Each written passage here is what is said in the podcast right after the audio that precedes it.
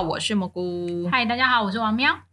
今天我们要聊就是最近在 Netflix 上映的，然后声量也很高，我几乎看到大小的粉砖都在讲这部戏。好像其实，在但除了我没讲，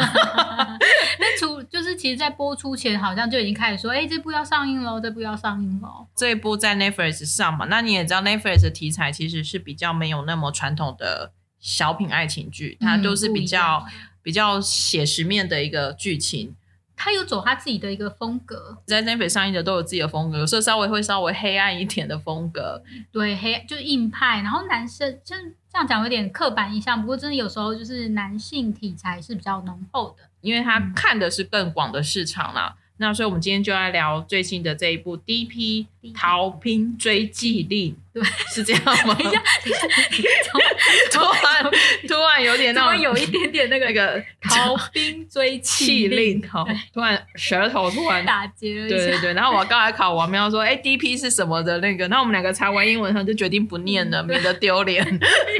这部《逃逃兵追气令》呢，《逃兵追气令》呢，它其实很短。六集，六集，而且一集实际时间不长，对，它四十五分钟、五十分钟左右。嗯啊，不过呢，其实如果你有看的话，就会发现它从开场，其实它的整个颜色、整个氛围，其实都非常的不同。对，它就是不是一般呃传统韩剧的样，它就是电影，因为它就其实就是 Netflix。对，其实老实说，我觉得就是很 Netflix。你说有点。暗暗的吗？对，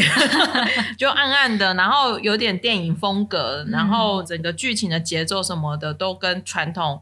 因为他们讲韩文啊，所以我们还是跟韩剧比。可是其实也蛮蛮偏美剧的，我觉得。嗯，然后因为导演也其实是电影导演出身啊，所以我觉得在那个风格上面会跟一般的传统韩剧会看起拍摄风格会不太一样。嗯，去逃兵追缉令大概是讲什么故事呢？哦，他就是说，就是丁海寅，他原本是他是一个二等兵，然后他原本就是他其实，在军中有受到一些霸凌的情况，看起来不太合群。然后因为他一些事情，然后他就去被调去了那个第一批，就是追缉组，这样就是专门来抓就是逃兵这样子。那就是他们追缉组是两人一组，那就会有就以等于趴的，有点类似像是警察那样，就是两个人。然后去一起去办案的那一种感觉，不过他们办的案件其实就是去把那些就是逃逃兵们抓回来。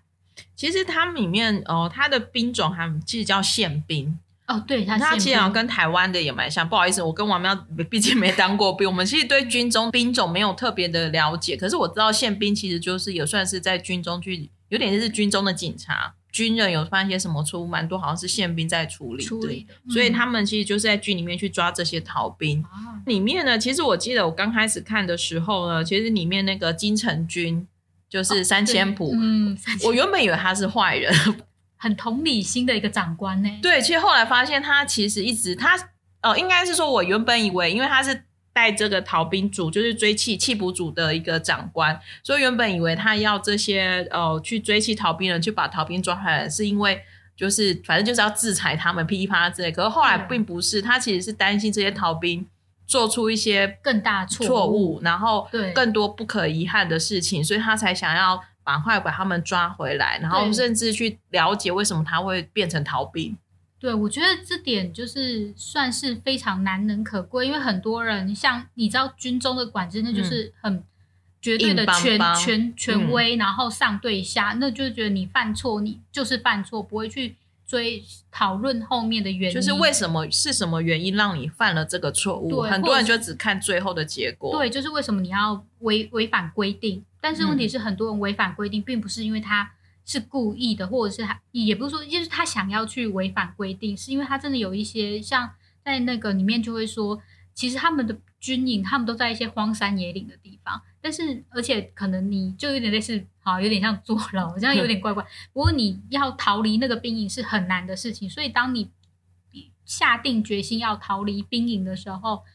其实是你有一不可说出来的原因，或者是真的。不得不的原因，因为没有任何人，因为你回去以后，你可能要遭受一些审判，或者是做一些事情，你要被关紧闭或什么的，那些东西其实都会，大家在考量的情况下，并不是所有人都想要当逃兵，大家只是很想要安安分分服完这两年的兵役，韩国就是两年嘛，两年多这样子，那所以其实他算是一个站比较站在逃兵的角度上面去呃了解这件事情。军人嘛，其实我们没当过兵，可是大概大概小小的故事或是一些呃身边人的经验，其实都会知道，因为军中讲究讲求的是绝对服从，嗯，然后不论是怎么样，你就是永远要听长官、听前辈的、学长的话什么之类的。比学校那些上对下或者是公司上对下的关系都非常，就是韩国啦，对，硬邦邦。那尤其是韩国，我就觉得台湾因为这几年有算是兵役的制度有在做一点改变。那韩国它因为他们的国情的关系，对对于军中的这种服役又是非常的看重。就是如果你没去当兵，艺人没去当兵，大家就会被骂到死，骂到骂到退营这样子。我觉得他会受到很多的讨论，是因为第一个就是韩国可能真的太多太多太多这种军中霸凌的事件其件。实虽然一直有被讨论，然后大家都觉得要检讨或改善这个制度，但是问题还是层出不穷，就是没那么。容易啦，我觉得一直都没那么容易。对，所以我觉得就是看这个东西，让大家去讨论是呃，让他去正视的问题是好的。因为可以，因为其实你可能只是耳闻，但你可能没有去看过细节，或者是去了解说中间发生的这些到底他的手法是怎么样。因为我在看前面一两集的时候，嗯，那个学长啊，就是我觉得是就是他去欺负学弟，然后那个后面还跟钉子什么，我就觉得其实那都很危险呢、其实不是，这不是危不危险，后面有更让人家觉得恶心，因为有些东西是涉及性的那些哦霸凌，你真的觉得说哇靠，到底是对，就是到底那个人做错了什么事情，或者是怎么样，为什么要这么针对性的去处理这些事情？人性为什么你会去一样平平是人？你为什么把那个人当做比就是你也畜生，你你也不会去这样对待一条狗，好不好？就是你你真的不知道为什么那人些那些人会做出这么不尊重生命的一件事情。我觉得这个讲下来，这个可能真的是很就是沉重的是很沉重的，嗯而且还有很多心理层面上面需要去探讨的问题啦。嗯如如果你拥有那个权利的时候，其实你都会想要去证明自己的权威。然后我觉得还有一种就是我受过这种待遇，婆媳 就是我曾经当媳妇的时候被这样对待，所以我当婆婆的时候，我也要这样对我的媳妇。我觉得军中也是这样子。对他们老鸟欺负菜鸟，就会觉得说我曾经受过这种，就是你也要走过一样的路。我也觉得我好不能理解这种制度，但是因为其实我觉得这是台湾的社会，或者是我们受到教育，会给我们这样子的观感跟待人处事的态度啦但是你当你看到那种东西的时候，你也是真的很不能理解。对，真的国情还是有差、欸。我觉得，嗯呃，韩国毕竟还是很讲求那种儒家思想，前哦后辈啊，或者是那种年长年年轻者。那台湾这几年其实越来越平等，就是你就算年纪比我大，so what？没有啦，就是该有的尊重还是有，但是不合理的要求，我们其实现在都还蛮会学会去。去 say no 的，那当然，我觉得同才之间的霸凌，其实台湾也还是很多。嗯，那其实这种真的就是要，我觉得就是家长或者是身边人要懂得去理解，然后懂得学会帮他们去保护自己了。我觉得这个是真的越来越，去探讨吧。我觉得这种然后去进步的一个，应该是说随着这种，我觉得电视剧某种程度上也是就是把这种议题再次推到荧幕前，然后让更多人去理解，然后去讨论这件事情。那这部戏呢，它当然因为六集，所以它讲的就是它的故事非常的精彩，然后非常的紧凑。我在想，我们还是不要暴雷好了。我就是一个很惆怅的结尾，因为对这件事情没有被解决。对对，然后而且他会做第二季，没有啦，就是 所以要留在第二季。应该是说，我觉得你去看到后面的时候呢，就是好像最后两集的时候，他会有一些。呃，你想象也不是想象不到，就是真的是那个反转会让你心会带一下功课给自己了。我我觉得就是会是会去思考这件事情。嗯，那我们可以来讲一下演员好了。我想丁海颖大家应该就是很熟悉嘛，对。但是呢，其实这一部呢红了另外一个人，对就剧交换，嗯，因为其实呃，《追妻令》上映之后，我看蛮多人反而蛮多新闻开始在写剧交换这个人，就是在介绍他，甚至连他有女朋友什么之类的都写出来了。而且他就是年纪意外的，其实这不是已经当兵大概过了十几年了，我记得我有点忘了他跟谁比，就是同样一个年纪，就是剧交换是那种还看起来还很年轻，然后另外一个演员看着就很老这样子，我就觉得哇，真的是。然后还有剧交换从小学生、中学生、大学生 到现在，然后大家就说哦，他老起来放，就是他小学就长这样子了。超好笑！你知道他跟那个安那个金城君差几岁吗？金城君是比他年纪小，呃，金城君是一九八零的，嗯，然后他是一九八二，他们只差两岁，那没有办法，所以就是你会觉得，哇，原来呃长相果然没就是老起来放啊。所以其实小学的时候看起来很老，但是现在看起来就很年轻，这就是不一样的一个状 况但是我觉得。再来是他的演技真的有说服大家啦。我觉得他一上场就还蛮，就是很亮眼，讲话就是有点油腔滑调、皮皮的。可是其实他做事情又很扎实，嗯，就是然后他又很灵他的，活而，且我觉得他的观念是很正确的，他就是知道说怎么，就是他算是，嗯、就安俊浩，就是丁海寅的角色算是新人嘛，嗯但嗯是其实他自丁海寅之前是被另外一个人带嘛，嗯，然后那个人就是有点高跟瓢嘛？对对对对高跟 瓢，对对高跟瓢，他就是你就会想说哦，就是如果你遇到不好的 partner，你就会下地狱嘛，就是就是你就知道说，哎、其实当他是用很正确的态度去对待这件事情的时候，那整个事情就会比较顺利，然后真的可以把人带回来。剧教换呢，其实他演过《雅信传》，我对，但是说实在话，我我那个脸我有印象了，但是所以你看我们在《雅信传》聊过，因为《雅信传》整个都黑的，就是整个荧幕感觉都欧骂嘛，所以其实认很久他说哦，原来是那一个人 再来是具交换，其实是某一种韩国脸，哦，对跟其实跟柳俊，哎，不是跟那个谁柳俊烈吗？哦、你说。就是对，就是某一款韩国脸，所以你真的很容易，因为如果他的作品不够多的话，你会对他的印象没那么深刻，嗯所以我当时还真的没有把他认出来，对，但只会觉得说哇，这个人演技很好哎、不是主角型，反而是这种长期演配角，或者是这种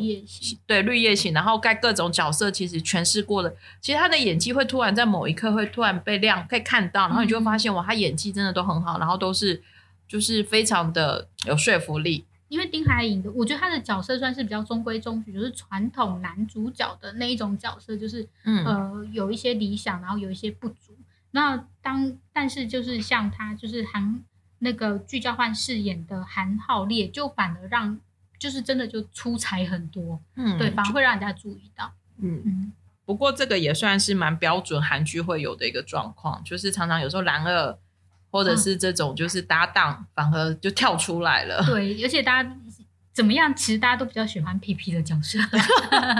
就是好的皮皮的角色，嗯，大家都会很喜欢，然后就会觉得很好笑这样对，所。以我觉得他有把，而且他真的有把它发挥到一百二十分。嗯，那反正也在期待第二季喽，因为听说编剧编导已经开始筹备第二季了。嗯，因为我觉得其实这种我自己还蛮希望，就是有多多这种题材去让更多人看见。嗯，对，嗯所以我觉得 Netflix 可以的原创剧愿意来拍这一部，我觉得拍的不错，而且也算是一个很不错的故事。而且这个题材，我相信其实不会只是放在亚洲国家吃得通啊，嗯因为其实它应该会看的市场。圈中的体质大概绝对服从。我当然相信很多人会对于觉得说，哎，为什么一定要这样？就是有些当过的人，或者是他是管理职，他可能在军中是管理职，他一定会觉得说，哎，就是要这样子去管人，嗯，那就不必然也会产生一些问题。就是 Netflix 其实接下来也有好几部新的戏要上，我也自己也都蛮期待的，而且都是大制作、